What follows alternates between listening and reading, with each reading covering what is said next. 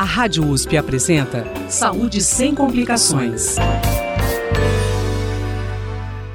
Olá, eu sou Mel Vieira e está começando mais um podcast Saúde sem complicações. Vamos falar sobre periodontite, doença infecciosa e bacteriana que se instala na gengiva, oferece risco à saúde e pode se tornar grave. Eu conversei com o especialista Arthur Belém Novaes Júnior, professor titular de periodontia da Faculdade de Odontologia da USP em Ribeirão Preto, que explicou como a doença surge. Bom, nós temos normalmente na boca centenas de bactérias. Né? Estão na saliva, na bochecha, na língua, na amígdala, e ela adere né, nessas estruturas.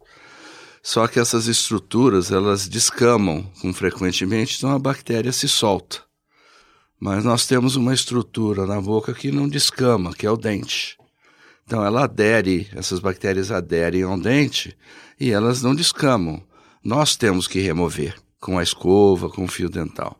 Se nós não removermos, elas ficam lá, vão colonizando, vão aumentando em quantidade, e entre essas bactérias nós temos bactérias nocivas.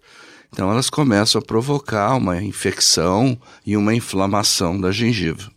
Mas se ela permanecer por muito mais tempo, essas bactérias e essa inflamação na gengiva, ela pode progredir e começa a fazer com que a gengiva descole do dente e essas bactérias penetram por entre o dente e a gengiva e começam a provocar uma destruição do osso que segura o dente propriamente dito na boca. Perguntei ao professor Novaes Júnior se existem fatores de risco que contribuem no aparecimento da periodontite. Certas doenças sistêmicas, como diabetes, tipo 2, por exemplo, seria uma.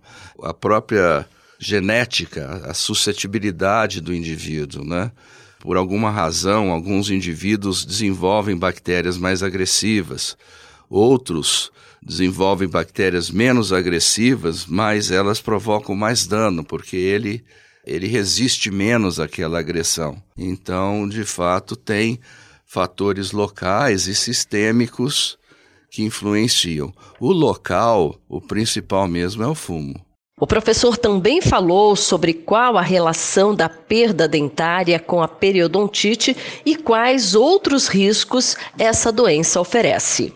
É a doença que mais provoca perda de dentes no mundo, não é a cárie como a maioria pensa.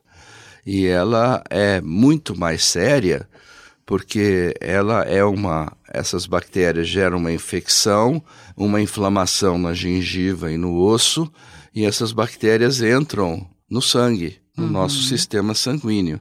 Então essas bactérias vão afetar outros órgãos. É importante ficarmos atentos aos primeiros sinais e sintomas da periodontite. O primeiro sinal da doença periodontal, seja gengivite ou periodontite, é o sangramento da gengiva.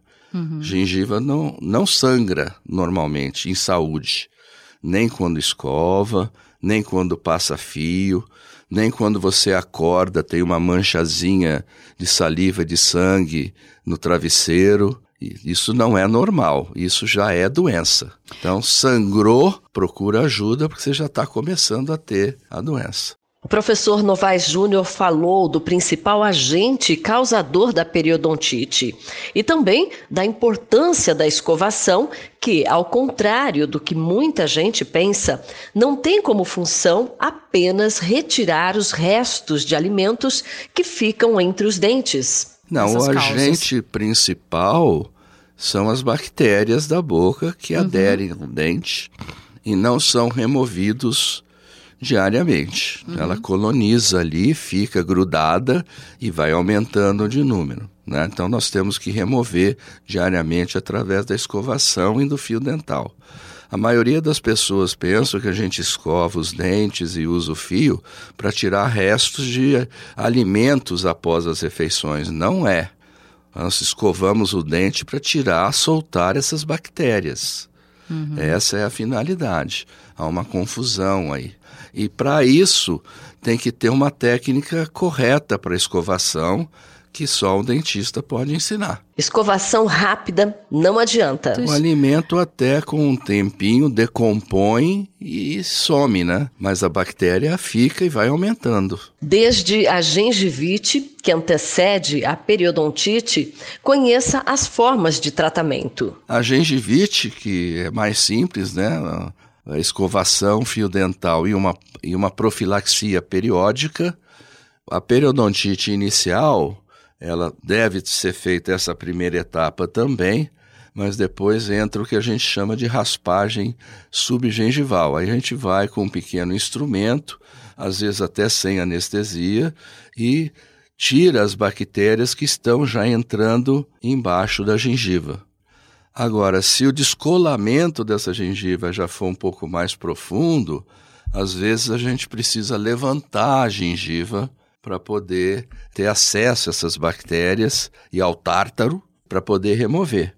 Aí já requer uma anestesiazinha, um pontozinho, mas é coisa bem tranquila, pós-operatório não é ruim, mas é, é necessário. No podcast Saúde Sem Complicações de hoje, eu conversei sobre periodontite com o especialista Arthur Belém Novaes Júnior, professor titular de periodontia da Faculdade de Odontologia da USP em Ribeirão Preto, que, aliás, recebe pacientes para tratamento gratuito através do SUS. Você ouve esta entrevista acessando jornal.usp.br. Mel Vieira, da Rádio USP. Saúde sem complicações